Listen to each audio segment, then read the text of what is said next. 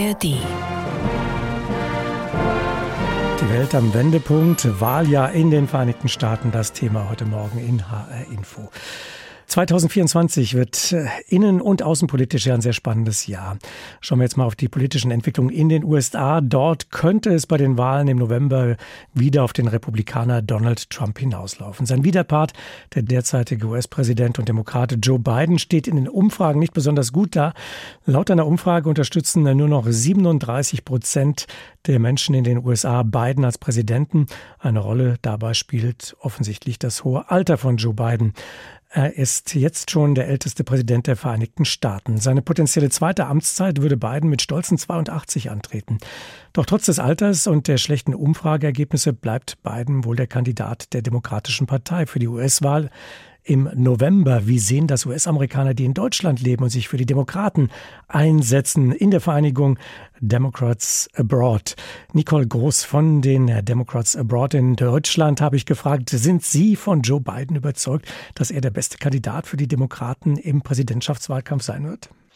Naja, ich meine, wir brauchen jemanden, der in diese Zeit vermutlich den Donald Trump schlagen kann. Und genau eine Person hat bewiesen, dass er das kann, und das ist Joe Biden. An welcher Stelle hätten Sie denn Bedenken, ob Joe Biden der richtige Kandidat gegen Trump ist? Viele haben ja Bedenken offenbar, auch bei den Demokraten. Ich kann mir vorstellen, dass natürlich sein Alter durchaus ein Thema sein könnte. Wobei ich dann immer denke, also ich denke an zwei Sachen. Erstens sage ich, man kann nur auf eine Art beweisen, dass man fit genug ist, einen Job zu machen. Und zwar, indem man das macht, was Joe Biden seit drei Jahren macht. Er macht den Job. Er macht die Arbeit, er macht das erfolgreich. Deswegen traue ich ihm das durchaus zu. Und was ich bei Joe Biden immer sehe, was vielleicht nicht immer hier in Deutschland ankommt, ist einfach, dass er ein Team um sich hat von ganz jungen, zum Teil sehr progressiven Menschen, wo ich auch die Zukunft für unsere Partei sehe. Hätten die Demokraten aus Ihrer Sicht vielleicht früher sich entscheiden müssen, einen jüngeren Kandidaten oder eine Kandidatin zu suchen und zu finden, um einen wirklichen Gegenentwurf zu Donald Trump zu haben, auch vom Alter her, vom Typ her vielleicht? Also ich sehe das wirklich tatsächlich so, dass eine Person Donald Trump geschlagen hat, das ist Joe Biden und er macht es wieder. Allerdings auch als relativ junger Mensch gucke ich gerne auf die ganzen ähm, Politiker, die sich zur Wahl gestellt haben in 2020 ähm, für die demokratische Wahl. Da waren ganz tolle junge Menschen dabei, die wir auch in der Zukunft sehen werden. Also Wenn es sein muss, haben wir auch eine gute Vizepräsidentin, die übernehmen könnte. Ich sehe da einfach eine Tradition, die es schon immer gab, dass der Präsident eben durchaus das Recht hat zu sagen, er möchte wieder kandidieren. Und wenn er bis dahin einen guten Job gemacht hat, kriegt er auch unsere Unterstützung. Womit könnte Joe Biden im Wahlkampf aus Ihrer Sicht noch Punkte sammeln? Ich glaube, er kann Punkte sammeln, indem er darüber spricht, was er schon gemacht hat der hat für unser Land wirklich gute äh, Arbeit schon geleistet.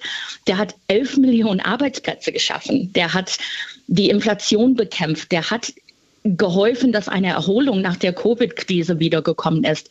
Wenn wir zurückdenken an dem, was wir unter Trump hatten, gerade bei diesen Punkten, bei Covid, bei Frauenrechten, bei der Demokratie, da war es eine ganz wackelige Zeit. Joe Biden hat uns und ganz ehrlich der ganzen Welt mehr Sicherheit gebracht und eben auch vielleicht ein besseres Bauchgefühl jeden Tag, wenn man aufsteht und in die Nachrichten guckt, was machen die da gerade in den USA.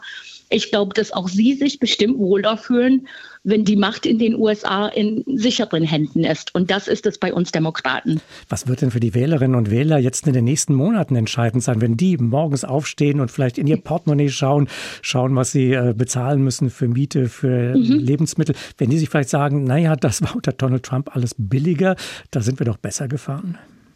Ja gut, bei uns ist es eigentlich immer so, dass wir die Benzinpreise als Indikator sehen. Das ist in den USA einfach so. Und die Preise sind endlich wieder gesunken. Die waren in 2022 auf dem Höchststand und gehen jetzt stetig runter. Die Arbeitslosigkeit ist niedrig. Aber natürlich spürt man auch bei uns die Inflation. Das ist etwas, wogegen man halt wirklich kämpfen muss. Ja, aber der Wirtschaft geht es relativ gut. Die Erholung nach der Covid-Krise ist stark. Bei uns in den USA ist natürlich auch zurzeit das große Thema ähm, mit den Frauenrechten, vor allen Dingen in der Reproduktion, ob man als Frau in den USA überhaupt sicher leben kann, seine eigenen Entscheidungen treffen kann über seinen eigenen Körper. Wir möchten natürlich auch die Demokratie stärken und beschützen. Ich meine, kann es ein größeres Thema geben eigentlich. Die Außenpolitik ist natürlich gerade in diesen Zeiten total wichtig. Und ich denke auch, gerade in den USA ist es wichtig, dass wir immer wieder an die Waffengesetze denken und dass wir langsam wirklich ernsthaft den Klimaschutz ankurbeln. Nach den furchtbaren heißen Jahren jetzt, vor allen Dingen 2023, auch in den amerikanischen Köpfen ist das jetzt angekommen, dass man da handeln muss. Und wenn man sieht, wie Republikaner ähm, überhaupt bezweifeln, dass, dass es Klimawandel gibt, dann weiß man, dass man tatsächlich weiter und immer auf die Demokraten setzen muss in diesem Punkt. Sie leben als US-Amerikanerin ja, ja, in Deutschland, ja. äh, engagieren sich für die Democrats Abroad. Werden Sie auch Wahlkampf führen hier in Deutschland für Ihren Präsidenten? Das machen wir tatsächlich. Ähm, weniger Wahlkampf, sage ich mal, sondern wir versuchen alle Amerikaner, die wir irgendwie finden können hier in Deutschland, äh, wir versuchen ihnen zu helfen, dass sie von ihrem Wahlrecht Gebrauch machen können. Es ist nicht immer einfach. Aber alle Leute, egal wo sie wohnen, wenn sie einen amerikanischen Pass haben, haben auch das Recht, wenn die über 18 sind, an den ähm, Wahlen in den USA teilzunehmen. Das finden wir total wichtig. Ich würde sagen, Wahlkampf müssen wir nicht immer so viel, weil unser Kandidat überzeugt von selbst, sage ich mal. Aber wir möchten natürlich allen Amerikanern und Amerikanerinnen helfen, dass sie tatsächlich auch hier wählen können. Das dürfen sie nämlich. Und dafür sind wir dann da. Aber dass Landwirte ihre Interessen lautstark vertreten können und eine wichtige Wählergruppe sind, das konnte man ja in Deutschland in der Woche vor Weihnachten wieder erleben. Bei den Bauernprotesten gegen die Pläne der Berliner Ampel, Subventionen in der Landwirtschaft abzubauen. Und auch in den Vereinigten Staaten wählen die Farmer eher republikanisch und waren für den früheren Präsidenten Trump eine sichere Bank. Jetzt im November stehen ja wieder Präsidentschaftswahlen an. Mittlerweile überwiegt jedoch in den bäuerlichen Familienbetrieben in den USA die politische Resignation. Sebastian Hesse mit einem Stimmungsbild aus dem Agrarstaat Indiana. Auf der Familienfarm der Fishers in Jasper, Indiana, ist die Welt noch in Ordnung. Seit 1850 befindet sich der Betrieb in Familienbesitz. Gerade hat Sohn Joseph Fisher übernommen. Die Fischers betreiben seit 2002 ausschließlich Viehzucht, verkaufen Rindfleisch direkt an die Universität von Indiana und ausgewählte Restaurants. Obwohl sich das rechnet, macht sich Vater David Fischer Sorgen.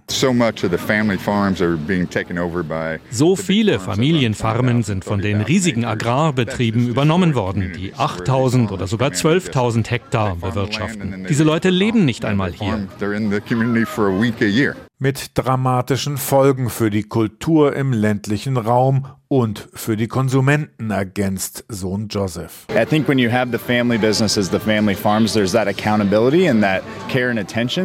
Verantwortungsbewusstsein und die Sorgsamkeit der Familienbetriebe geht verloren durch die Industrialisierung zulasten der Verbraucher.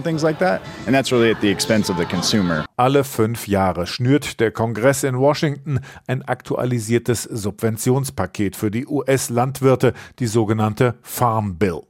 Darin enthalten sind auch die überlebensnotwendigen Ernteversicherungen. Angesichts von zunehmend unberechenbaren Wetterlagen seien die unverzichtbarer denn je, sagt Robert Frew von der Sobra Mesa Farm in Bloomington. This year in Indiana, there was just this swath of temperatures that came through at the end of April that created freezes. Wir hatten dieses Jahr dramatische Temperaturschwankungen in Indiana. Ende April, Anfang Mai wieder Frost, Hagel im Juni, nachdem es im März ungewöhnlich mild war, was die Obstbäume völlig irritiert hat. Entsprechend verdarb die Obsternte durch frühsommerliche Frostschäden. Die letzte Farm Bill, die aus dem Jahre 2018 stammt, ist im Oktober ausgelaufen. Auf das nächste Fünfjahres-Förderpaket konnten sich die Landwirtschaftsausschüsse in Senat und Repräsentantenhaus noch nicht verständigen. Es dürfte nicht vor Februar, März 2024 kommen. Profitieren werden dann wohl wieder die Großen. Der Washingtoner Denkfabrik Cato zufolge gehen über 70 Prozent der landwirtschaftlichen Subventionen an Produzenten von Mais, Sojabohnen und Weizen, und das sind zumeist die gewaltigen Großbetriebe, die in der Regel finanziell potenter sind als die Familienbetriebe, die Milchwirtschaft, Viehzucht oder ökologischen Landbau betreiben, so wie der von Jason Federer in Walcott, Indiana. The government throws out this stupid amount of money in, in grants that get snatched up by companies that don't need it. Die Regierung schmeißt irrsinnige Mengen Geld raus, klagt Jason, an landwirtschaftliche Industriebetriebe, die es gar nicht brauchen. 428 Milliarden Dollar über die fünfjährige Laufzeit hinweg hat die Farm Bill von 2018 ausgeschüttet. Das Gros floss in Staaten mit besonders industrialisierter Landwirtschaft wie Texas und Iowa. Kleinbauer Jason Federer möchte daher von der Politik lieber ganz in Ruhe gelassen werden. I don't expect a whole lot anymore. if they just if they just leave us alone, that'd be great. Best thing that could happen to American agriculture is if the government got completely out. Das wäre das Beste für die amerikanische Landwirtschaft, ergänzt Dandy Sutter aus Attica, wenn sich die Regierung überhaupt nicht mehr einmischen würde. Dieses Jahr wird vor allem in den USA ein sehr spannendes werden, denn in gut zehn Monaten im November wird dort ein neuer Präsident gewählt. Vermutlich wird es einen Wettkampf geben zwischen den Kandidaten der vorigen Wahl, zwischen dem Demokraten Joe Biden und dem Republikaner Donald Trump. Trump beherrscht schon jetzt die Medien, vor allem wegen der vielen Gerichtsprozesse, die gegen ihn laufen und die ihm nach den Umfragen zu urteilen offenbar nicht schaden, ganz im Gegenteil. Gesprochen habe ich über diese anstehende Wahl, den Wahlkampf mit Jeff Radke. Er ist Leiter des American German Institute an der Johns Hopkins Universität in Washington, D.C. Wieso ist Trumps Rückhalt in den Vereinigten Staaten so groß, dass er womöglich die Wahl sogar gewinnen könnte? Ja, ähm, man muss äh, also zwei Dinge vor Augen äh, halten, äh, glaube ich. Erstens sind wir zehn oder fast elf Monate vor den Wahlen. Also zu dem Zeitpunkt sind die Meinungsumfragen nicht ausschlaggebend. Also man, man, man muss ein bisschen warten, bis man ja in die öffentlichen Umfragen äh, Vertrauen äh, haben kann. Nichtsdestotrotz ist es möglich, dass Donald Trump der äh, nominierter Kandidat der, der Republikaner wird äh, und dass er die Wahl gewinnen könnte. Äh, die Stärke Trumps politischer Botschaft war immer, dass sie fundamental äh, eine populistische ist. Er hat äh, Lösungen vorgetragen, die niemand sonst vorgelegt oder umgesetzt hat.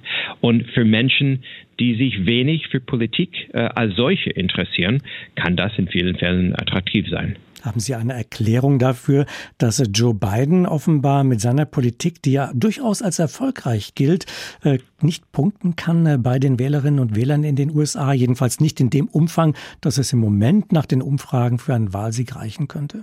Ja, äh, nochmals, also die derzeitigen Umfrageergebnisse äh, sind mit Vorsicht zu betrachten. Aber äh, man sieht, dass, äh, dass Biden nicht den Vorsprung genießt, äh, die er natürlich zu diesem Zeitpunkt haben möchte. Aber wenn man betrachtet die Lage der amerikanischen Volkswirtschaft, die ist die stärkste in den G7-Ländern, die, äh, die niedrige Arbeitslosigkeit, äh, die, auch die äh, Inflation, die unter Kontrolle geraten ist, hat man eine Basis, worauf man den Wahlkampf aufbauen kann. Aber das, das geschieht erst jetzt und wir, wir müssen absehen, wie diese verschiedenen Linien dann zusammengeführt werden. Selbst die Demokraten sollen ja nicht ganz glücklich sein mit der Kandidatur Joe Bidens, vor allem aufgrund seines hohen Alters, seine Beliebtheitswerte eben, die bereiten doch vielen Demokraten durchaus Sorgen. Hat er denn in den vergangenen Jahren etwas falsch gemacht äh, in seiner Kommunikation vielleicht? Es ist nicht selten der Fall, dass sich die Wählerinnen und Wähler des amtierenden Präsidenten andere Optionen wünschen. Und äh, mit Betracht äh, des Alters von Joe Biden sieht man das äh, auch. Aber sobald die Vorwahlen äh, abgeschlossen sind in ein paar Monaten, äh, wird die theoretische Möglichkeit, dass es einen alternativen demokratischen Kandidaten geben könnte, kein Thema mehr sein. Äh, und da wird man höchstwahrscheinlich dann einen Konsolidierungsprozess innerhalb der Demokratischen Partei um Joe Biden beobachten. Und dann wird man auch äh, auf den äh, politischen Hauptgegner äh, konzentrieren äh, und das wird aller Aussicht nach äh, Donald Trump sein. Was könnte denn Trump juristisch möglicherweise noch stoppen? Sind es die vielen Verfahren, die gegen ihn laufen? Könnte es die Entscheidung wie in Colorado sein, ihn bei den Vorwahlen gar nicht das zuzulassen? Ja, die sind äh, eine große Hürde für Donald Trump. Äh, also erstens, ob er überhaupt äh, auf dem Wahlzettel äh, stehen kann in äh, Bundesstaaten wie Colorado oder Maine. Das muss wahrscheinlich dann äh, beim Supreme Court entschieden werden. Aber die geschäftlich und auch die persönlichen Fälle können auch zu einer großen Last werden. Sie beobachten ja auch die politische Entwicklung im Ausland, in Europa, in Deutschland. Haben Sie den Eindruck, dass man sich hierzulande in Deutschland ausreichend beschäftigt hat mit der Möglichkeit, dass Donald Trump diese Wahl gewinnen könnte, wie man dann darauf reagiert, auf die neuen außenpolitischen Entwicklungen? Es ist definitiv möglich, äh, dass Biden die Präsidentschaftswahl verliert und dass Donald Trump äh, der republikanische Kandidat äh, wird und die Wahl gewinnt. Dafür bedarf es einer nüchternen Analyse in Europa. Man muss sich vorbereiten, um mit beiden Ergebnissen umgehen zu können. Es geht nicht darum, eine Position zu beziehen oder Seiten einzunehmen, sondern die Vorkehrungen zu treffen, die es ermöglichen, mit den Kontinuitäten oder eben Änderungen in der internationalen Situation umzugehen. Zudem äh, sollte Europa deutlich mehr in seine eigenen Verteidigungsfähigkeit investieren, zum Beispiel. Das ist äh, derzeit äh, nicht der Fall, muss ich sagen. HR Info, das Thema. Diesen Podcast finden Sie auch in der ARD Audiothek. Welt am Wendepunkt Wahljahr in den USA. Im November wird in den Vereinigten Staaten ein neuer Präsident gewählt. Wenn morgen schon die Wahlen wären, dann wäre wohl Donald Trump der nächste Präsident. Zumindest wenn man den letzten Umfragen Glauben schenkt. Danach läge Trump in den entscheidenden Staaten gegenüber Joe Biden klar in Führung. Tatsächlich schmiedet Trump schon jetzt Pläne für seine zweite Amtszeit im Weißen Haus, sollte es dazu kommen. He says, you're not going to be a dictator, are you? I said, no, no, no, other than day one. Ich werde kein Diktator sein, außer an Tag 1. Bei Fox News sorgte Donald Trump vor kurzem für Unruhe. Er würde die Grenze schließen und wie verrückt nach Öl bohren, fügte er hinzu. Seitdem spekulieren US-Medien über eine drohende Trump-Diktatur. Dabei sagt der Präsidentschaftsanwärter ganz offen, was er alles vorhat. One of the first things we'll do when we get into the White House is to stop the invasion that's taking place. Bei einem Auftritt in Nevada erklärte Trump, dass er die sogenannte Migranteninvasion an der Südgrenze stoppen will. Außerdem will der 77-Jährige die größte Abschiebeaktion in der US-Geschichte einleiten und die Mauer fertig bauen. Das wirklich Neue an Trumps Plänen ist seine Absicht, den sogenannten Deep State auszuheben, also das angeblich existierende Netzwerk aus Geheimdiensten und Regierungsbeamten, das seine eigene Agenda verfolgt. 2024 is our final battle with you at my side. We will demolish the deep state. Trump macht kein Geheimnis daraus, dass er im Falle eines Wahlsiegs seine Macht dafür nutzen wird, um gegen seine Gegner vorzugehen. Die New York Times berichtete, er plane vor allem im Justizministerium tausende Beamte zu entlassen und durch loyale Ja-Sager zu ersetzen. Auch im Weißen Haus sollen nur Mitarbeiter angestellt werden, die seine radikale Politik widerspruchslos abnicken.